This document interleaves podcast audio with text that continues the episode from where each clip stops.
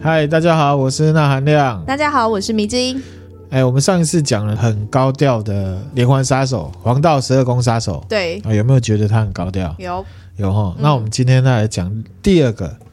也是很高调的连环杀手。好好，这个呢就接着它的时间线是接在，哦，真的哦，对，它是接在接在他后黄道面。十二宫之后的。之前我们看的 Netflix 啊，它嗯上面有一个原创影集叫做《My Hunter》破案神探，嗯嗯哦，那很好看的。嗯，不对，很好看。烂番茄指数百分之九十八。那我们看了第二季嘛，嗯，不过我想米芝应该不记得了啊。第二季呢，它是用一个非常有名的 BTK 杀手作为主线。嗯那我们今天就要来介绍 BTK 杀手。 ，BTK，对，BTK 杀手呢，他是一个很高调，可是他不如黄道十二宫杀手这么高明。他跟黄道十二宫杀手一样，他喜欢投诉给媒体或者是挑衅警方，嗯然后希望可以取得警方跟媒体的密切关注。嗯而且 BTK 这个名字嗯，也是他自己取的，哦是哦，跟那个黄道十二宫一样，就是嗯告诉大家说我就叫这个名字，就是有点自恋这样子。嗯那 BTK 是什么呢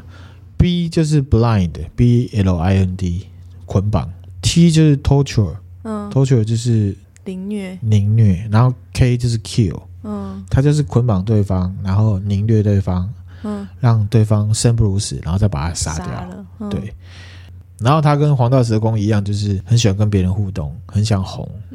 在一九七四年一月十五号的时候，大概晚上七点左右，有一个十五岁的小孩，嗯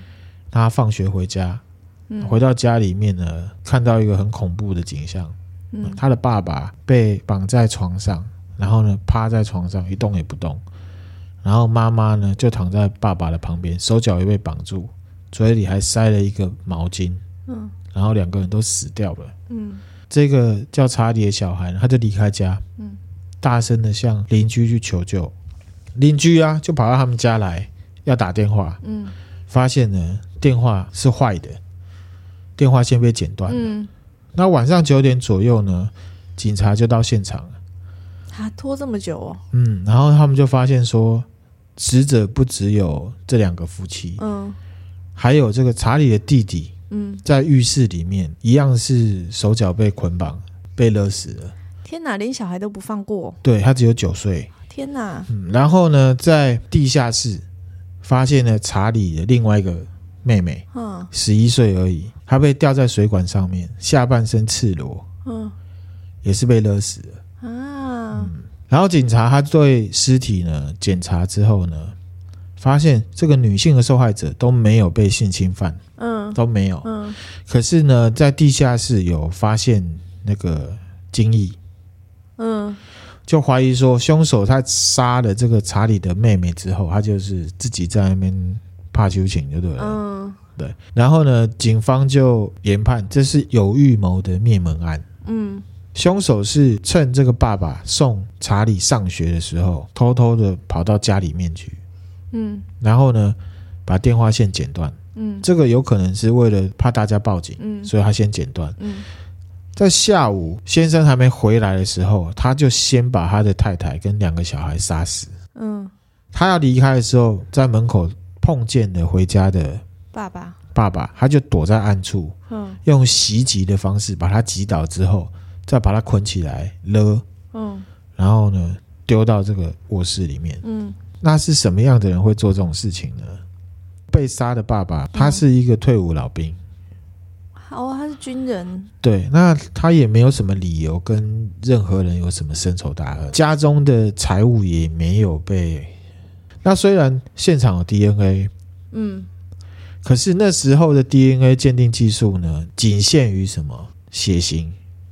他哇只知道说，哦，这个人是 O 型的，那 O 型的人很多啊，O 型是血型里面人最多，对根本没办法查，所以呢，就一直没有办法破案。在这事情发生之后的三个月，也就是一九七四年的四月，嗯有一个女生，她叫做凯撒琳，嗯她在回家的时候被人家杀害，嗯，她的死法是一样的，就是先被捆绑，然然后后勒死这勒样，死，然后中间就是身上被打的乱七八糟，哦，被打被乱凌七，虐嗯然后就是死法跟那个那家人是一样的。嗯那警察虽然是意识到说两两起案件很相似，嗯，可是侦查的进度上面都没有开展。然后呢，甚至可疑的人是谁也不知道。哇，凶手就像人间蒸发一样。嗯一九七四年十月的时候，有三个人表示是自己犯下了刚刚讲的第一起血案。有人抢自己着讲要去投案，对，这也太奇怪了很吧？酷哦。哦嗯这件事情触怒了真正的凶手。啊，一九七四年十一月三号，嗯威奇塔英报就是当地一个报纸嗯的记者接到一通匿名电话，嗯匿名者说呢，那个案子是我干的，不是那三个人干的，那个三个是冒名顶替的。嗯他要记者去威奇塔的公共图书馆去找一本书，嗯，书里面有一封信，那信里面写说，你们抓的那三个年轻人啊，只是想要出风头才承认犯案，嗯他们对于案件完全不知情啊。嗯案子是我一个人做了，没有人帮忙，嗯， 哎呦，只有写下三个字母的人才会知道这恐怖的细节。嗯，乔瑟芬啊，就是那个查理的妹妹，就是在地下室的哦那是个，被吊在地下室的西北角啊，她的眼镜扔在卧室的西南角。哦，这，件事情只有警察知道，嗯，他就嗯确定说这个是他干的。嗯嗯接着在信里面呢，凶手就暗示说会有更多的受害者出现。嗯他说呢，当恶魔已经进入我的脑中，我就永远不会忘记他了。嗯，也许你可以阻止他，可是我自己是没办法。这感觉是疯子啊，他已经选择了下一个受害者。嗯对我而言，关键字就是绑住他们、折磨他们、杀掉他们。嗯 BTK 上嗯，就是 BTK 写写的啦的 BTK 右里这样子，有理个屁呀，有理， blind 捆绑、torture、虐待、kill 杀害。嗯。他就给自己取了这样一个名字。哎、那有有说那三个人为什么要抢着没有，没有说好，就是可能黑道吧，都喜欢说“黑我走了呀还是就想要吃免钱的牢”。饭？那前一阵子有个新闻啊，就是有一个人他把车子停在人家餐厅前面，然后餐厅的老板出来呛他说：“你不要这样啊，我们这样很难做生意啊。哎然后对方呛什么，你知道什吗么？你知不知道前一阵子杀警案就是我干的？这台湾七新头闻跟啊，吗？对啊，七头跟啊都喜欢这样呛啊，我也不知道，就好像自己很厉害。那我们马上把他抓走。你说是你好啊，来啊，走啊，给他一点颜色瞧瞧。那边说话都不用负责好，，你搞不要什乱么？呛，这有具体的人， 你不要这样子，我害怕， 不好意思，我只是举例 哈、哦。杀警案的凶手不要不要来找我明，明抱就是歉你抱歉，先讲。十八岁十八岁哈，我只是一个市井小民哦，不要不要不要这样啊，我替我的这个搭档迷之音跟你道歉，对不起对不起哈、好，他呢， 在三年后啊，一九七七年三月的一天，嗯有一个女生，她叫做萨利。嗯他呢正在家里面陪他的三个小孩，嗯结果凶手偷偷的把小孩关在浴室，进到卧室，把他绑起来殴打，然后勒死他。所以他是留了写了信给记者之后，事隔三年再犯下他当初讲的说他已经选好的人。对，大概是这样子。哦，然后呢，他要去浴室里面要去杀那三个小孩的时候，嗯突然发生一件事情，嗯，因为他可能生疏了，他忘记把电话线剪断了，电话来了，电话响了，嗯他吓一跳，嗯他就赶快离开了，所以那三个小孩就幸存。哦，刚刚讲这些受害者啊，嗯嗯都是集中在很密集的区域，就是威奇塔，就是美国一个威奇塔这个附近、嗯，那这样有地域性啦。有地域性，嗯可是找不到人，这样还是找不到吧。还是找不到人。那刚刚讲那个案子是一九七七年三月嘛，对，一九七七年十一月，又有一个叫南希的女生，嗯她下班的时候嗯一样被捆绑虐杀，嗯，所以都是在回家的路，就是在路上回到家里啊，哦，回到家里她都是在家里杀人。哦，应该是哦，好好好，对不对不起，我忽略了， 对、啊，在路边你怎么样捆绑虐杀？因为你刚刚说回家的路上，这样是 就是他在街头艺人的概念吗？那马上被抓好不好？对我刚刚在想说， 如果在马路上这样还没有目击者，也太夸张了吧？哈，好是你的想法太大胆了。OK，好，请 继续，请继续，一九七七年十一月八号晚上，南希刚刚下班，嗯，然回后呢到家，被一样的手法杀死了。嗯杀死了之后，警方很快就接到报案电话，哦，报案的，人就是凶手。哇靠，他说我刚刚杀了一个人，一样是在电话亭嗯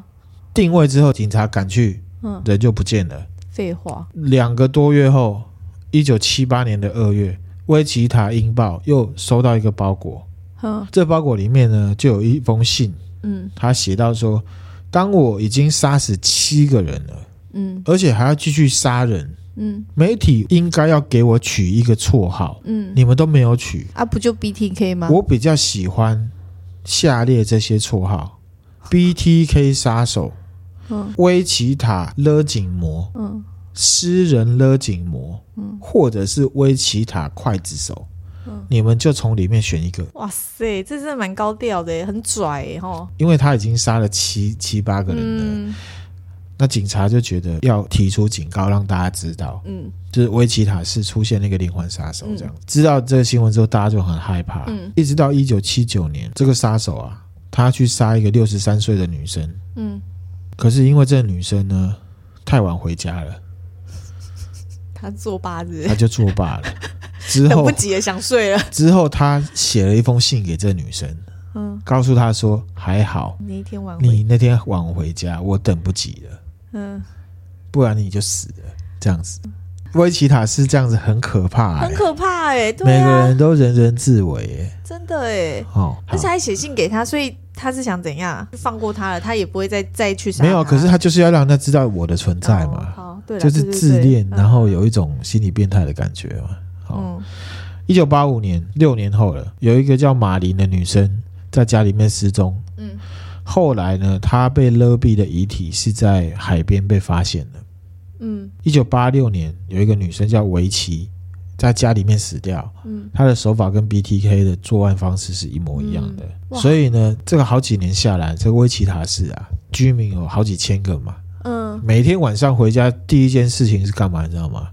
检查自己的电话，家里的电话通不通？哦，对，一旦不通，他们马上会跑出来，嗯，因为觉得太可怕了，太是可不是？怕，对啊，对，然后家庭主妇呢不敢随意的离家，只是嗯出外买菜也尽快回来，然后都会把门门窗都锁好。说嗯好，然后到了晚上那一阵子，威奇塔是晚上都没有人敢出去嗯嗯嗯，散步。对，可是，在接下来的几年，就是一九八六年之后啊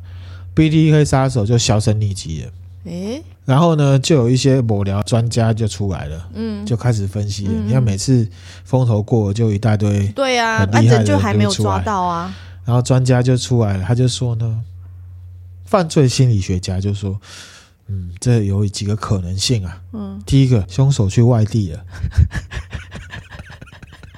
第二个，啊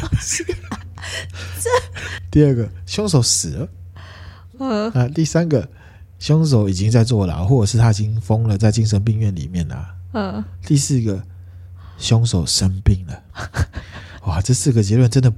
我也可以给想出得来啊。到哎，对啊，跟我们想的完全没有不一样哎，对啊，真的是我也我们也可以是专家。 嗯 OK OK，好。专家给了这个东西之后，警察一样是找不到这些人嘛，只能一步步的就建档啊，比如说他的 DNA 啊，嗯然后一些资料，然后 FBI 也有做心理侧写，嗯去建构他的犯罪人格，啊，嗯希望有一天可以把他抓到，可是都没有抓到。嗯那一九八八年，他自己又无聊，又写了一封信给警察，嗯，好、他就说、最近发生的费格加三人命案，跟我一点关系都没 有，你不要抓我。我呢不是一个会乱鞠躬的人，嗯不过我要讲这个凶手干得还不错，嗯，呃，就无聊呀，就不聊呀，真下就哎很不自聊，大又很无聊。好，那在一九九一年的时候又发生一个命案，当时六十二岁的一个叫做朵瑞斯的女生，嗯她在家里面，她在睡觉，就有人对她的家门啊丢了一块那个砖块进来，嗯，砰的一声，她吓一跳，她从床上跳下来去看，还没有搞清楚发生什么事情，凶手呢就冲上去把她勒死，嗯而且他用的工具呢，就是朵瑞斯她晾在她家晒衣杆上面的卫生衣裤的裤管，然后呢，朵瑞斯的身尸体就被丢在那个威奇塔市北边的一座桥下，没有目击者，也都没有找到任何的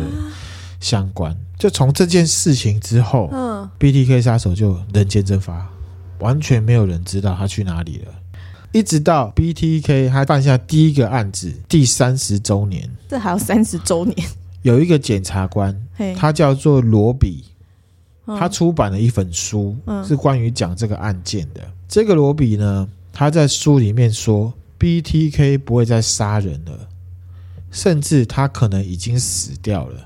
嗯哦，其实我在 YouTube 上面有很多的讲这个案子的，嗯有大陆的，有什么的，嗯他们都会说嗯，这个是钓鱼。哦，可是我完全不会这么认为，因为我不觉得检察官有那么白痴，要用人命去钓鱼，如果有的话，那个检察官也太不道德了吧，太不道德了。嗯所以我个人看法，他就是真的是这样真心觉得。得然后 BDK 他激不得，又跳出来了他，就跳出来了。二零零四年三月十九号，他写了一封信寄到报社，啊嗯然后呢，他就写说这是关于一九八六年围棋勒杀案的凶手自白信，嗯署名呢就是 BTK 杀手，嗯嗯嗯他就说这个是我干的。嗯，收到信之后啊，他们重启这个调查 BTK 调查，针对这个 BTK 杀手想要出名的这心理特征，嗯专案小组的一个组长嗯叫做兰德威，嗯他在媒体上面发声明，嗯他就说呢，我想让他明白，他已经得到了他渴望已久的恶名了，嗯呛他嗯这样子。BTK 呢又回应，都用一些包裹啊、邮件啊，在跟警察在那边交流。嗯在交流的这十个月哦，我觉得有一次很扯。嗯有一次呢，BTK 把要给警方的包裹呢放在一个停车场的小货车上面。嗯这包裹里面呢是放了一个被捆绑的芭比娃娃的公仔，嗯象征呢他多年前杀死的那个十一岁小女孩。嗯然后他很蠢，嗯，他告诉人家说：“我东西放在那里，你去 你去拿。”嗯警察就调了之前的监视录录影影带。带，就确定说这个杀手他是开什么车子，他就知道他是开吉普车。嗯然后呢，在一九七四年提取的这个 BTK 的精液样本啊，嗯因为时间时代演进有没有、嗯有一些突破？可是呢，美国的法律有一种规定，譬如说我怀疑是你，嗯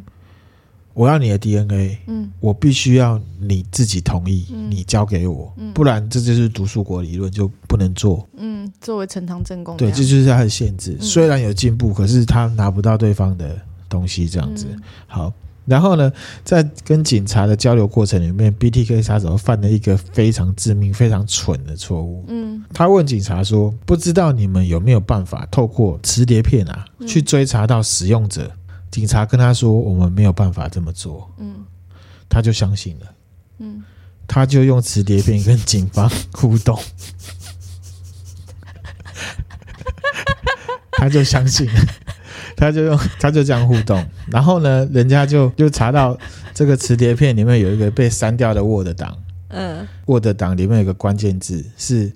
在一个教会里面使用这个文档的，叫做丹尼斯的男生。嗯这个男生叫做丹尼斯·雷德。知道这个名字之后，他们马上就去查这丹尼斯·雷德，知道他住家，而且在他家门口就看到了那台吉普车。啊，中了，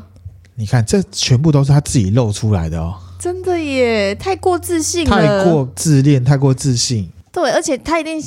想他说一定过了觉得30不会年有了人抓到他，对而且就是已经很放松、懈了，很松懈了。嗯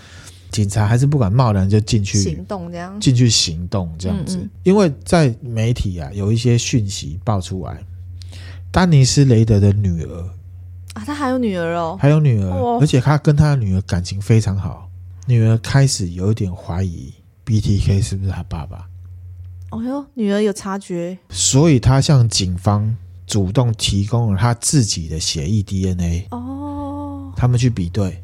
他就中了，结果就中了，确定嗯百分之九十相吻似。合，嗯，然后要加上磁碟上面丹尼斯雷德跟吉普车跟 DNA，对对，他就去抓。嗯二零零五年二月二十五号中午十二点，嗯丹尼斯雷德正要开车回家吃午饭，嗯警察就以交通临检为理由把他抓了。嗯，这样子，地方法院判他十项一级谋杀。丹尼斯雷德直接承认，他就说：“对，就是我，你们抓到我了。”而且很冷静，他要认罪就对了，他有认罪。哦，对了，他也必须要揭晓答案嘛，不然对他弄那么久，然后还有一个番外篇，就是后来警察就在讯问他的时候，嗯他很开心的在讲他犯下的每一个案件，然后哈，这个你不知道，我跟你讲啊，那个其实是怎么样，啊，对他好可很怕开哦心，对这啊是疯子啊！他被判了十个终身监禁，嗯，好，直到现在，丹尼斯雷德还在堪萨斯的狱中服不刑。行，对，那现在要来讲这个丹尼斯雷德啊，嗯，他是众人眼中的居家好男人，又来了好父亲。来，可以给你看一下他的长相，真的就是一个好爸爸的样子啊。哦，这个就是他女儿，嗯这个是那个《破案神探》里面，演他的演他的演员，嗯，对，这个是他本人。这个居家好男人就没有长得很帅，就是很一般，很普通。对，可是他就是居家好男人，怎么说呢？他自己也是空军退伍，然后哦也是军，也是军，人。然后呢，他呢有两个小孩，嗯嗯太太在，太太也在。嗯，然后呢，他是当地教会的主席，哇塞，德高望重哎，有点德高望重。BTK 呢，他是一九四五年出生在堪萨斯州，他就是维奇塔市人，他是本地当人。地居民，对，然后呢，小时候的丹尼斯呢，丹尼斯雷德呢，他蛮喜欢恶作剧的，嗯譬如说躲在路边有没有草丛里面拿石头丢人。嗯，然后呢，丹尼斯他自己讲的，他说他小时候最喜欢做的事情就是从同学的背后用手勒住，他觉得这感觉蛮爽的，嗯，从小就这从么觉小得就。是，对而且他很喜欢打架，嗯，可是老师蛮喜欢丹尼斯的，原因，他成绩非常好，数理特别好，嗯，而且他实做一些实验啊，什么东西的，都是名列前茅的这样子。可是呢，他也是一个调皮的小孩。他十一岁的时候，曾经用一个石头把一个女同学打成重伤，这么严重，然后父母亲赔钱了事这样子。嗯，丹尼斯十九岁的时候，他以非常好的成绩录取了威奇塔州立大学。可是到大二，他就选择去当兵，加入了美国空军。嗯在空军里面，他是负责这机械修理啊、维修。嗯，然后他在很多地方服役，在希腊、在冲绳、在韩国都有服役过。嗯军中的这个表现也都非常的好，嗯都是聪明人，然后都是很嗯棒的一个员工，就对了。嗯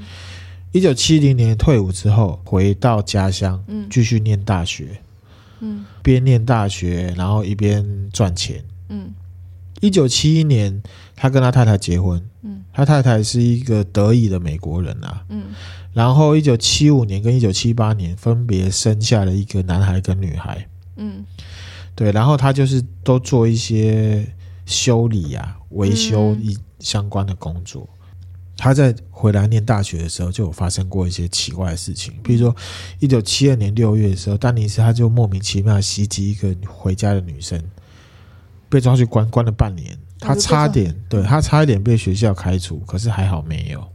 反正他在社区的居民眼中，他就是一个非常正直的人，然后热心于教会活动、嗯公益活动。嗯可是呢，丹尼斯其实他在很久以前啊，寄给媒体的这个信里面，他就说过他自己拥有犯罪的生物因素，嗯他就觉得他天生是心理变态，他已经自己知道了。嗯，他太太都没有发现他怪怪的，大家要求他要扮演的社会角色，他扮演的很好啊。嗯，有装出来就对。好了，我也不不知装道啊到底反是正不就是装，反正他就是干得很好，嗯就是一般的人会觉得他是一个好人。对，可是呢，他有一个好朋友，有一个叫做弗莱克斯的人说，外表你完全无法了解丹尼斯是一个什么样的人。嗯他从来不会轻易伤害陌生人，嗯但是他偶尔会突然袭击我。相信我，我对他呢，跟手足朋友一样，嗯比任何人都了解他。嗯他很聪明，他很滑头，嗯，甚至他很讨人喜欢。嗯可是他的内心非常险恶。嗯，他的朋友这样这讲样。讲，丹尼斯他为了打架呢，自己去做了铜戒指，嗯可以打架的时候把人家打得很惨的嗯那种铜戒指。嗯他读大学二年级的时候，他不是突然间跑去当空军吗？那是因为他卷入了一起斗殴案。哦，是哦他为了逃避这件事情，他马上去参加空军。哦，对，而且他在空军他升迁的也非常快，因为他这个成绩很好，成表绩现很很好好，对嗯然后他在六年的军旅生涯里面啊，嗯偶尔会去那个嫖妓嘛。嗯军中的上司就说，丹尼斯雷德工作无人可比的，嗯他的完成任务的这个方式几乎都是完美。嗯哦，可是私底下他私德好像不太好。嗯他说他记得在希腊的时候，就有一个妓女非对他非常不满，嗯因为他在嫖妓的时候行为非常的粗暴，完全没有道德观。嗯，这个就是他私底下的真实呃面。样貌，以 BTK 这个案子，我们来看，就是说，其实人真的就是要相处，对啊，你说要相处，你看这连他老婆也没想到他是这种人，还跟他结婚，不能以偏概全啊。就是说，嗯你看他是教会的重要人物，对啊然后呢，在社区也很德高望重，嗯可是你怎么知道他是这样子？嗯他这个女儿嗯，跟他爸爸是关系真的很是密切非常非常好。对这个女儿来讲，这个爸爸是超级好爸爸。嗯然后甚至丹尼斯雷德去关了之后，他这个女儿她还出书，还出书还出哦，书讲他爸爸，讲对他不对，爸爸，然后他心目中的爸爸是多么的完美，嗯就是他他的童年成长经历嗯多好多好嗯。然后因为他不是破案了嘛，嗯破案了之后就是会。就是他会把每一件案子都交代得很清楚嗯嗯。那、其中有一个案子是他载他女儿出去玩，然后他女儿在玩的的那个时候，有没有他他在就等离着开，嗯他离开去杀人，杀完人再回来接接他他，女儿，对，这女人不是很崩溃吗？很崩溃啊。然后他还要出书告诉人家说我爸爸多好，他出这本书的目的是什么？我自己觉洗得白哦吗，我觉得不是诶、我觉得当然赚钱是一个原因啊。嗯第二个是说，为什么我们会对这种人投以一个比较特殊的眼光，是因为他是当事人，他有权利觉得他爸爸是一个好爸爸。就是只是说他在当爸爸这个角色，他是当的很好这样子。其对实他所有而言角，色都当得很好啊，杀人凶手这个也是杀人凶手是扮的演的很好啊，三十年之后才被抓到。对，只有一个角色扮的不好啊，就是猫捉老鼠的那个角色里面，老鼠怎么留这么多证据给人家抓？嗯，他可能觉得是不是也觉得啊，算了，你们都抓不到，透露点什么给你们好了。没有，我觉得他没有想要被抓，啊哦，嗯好吧？今天分享就到这边啦，谢谢大家，拜拜。谢谢，拜拜。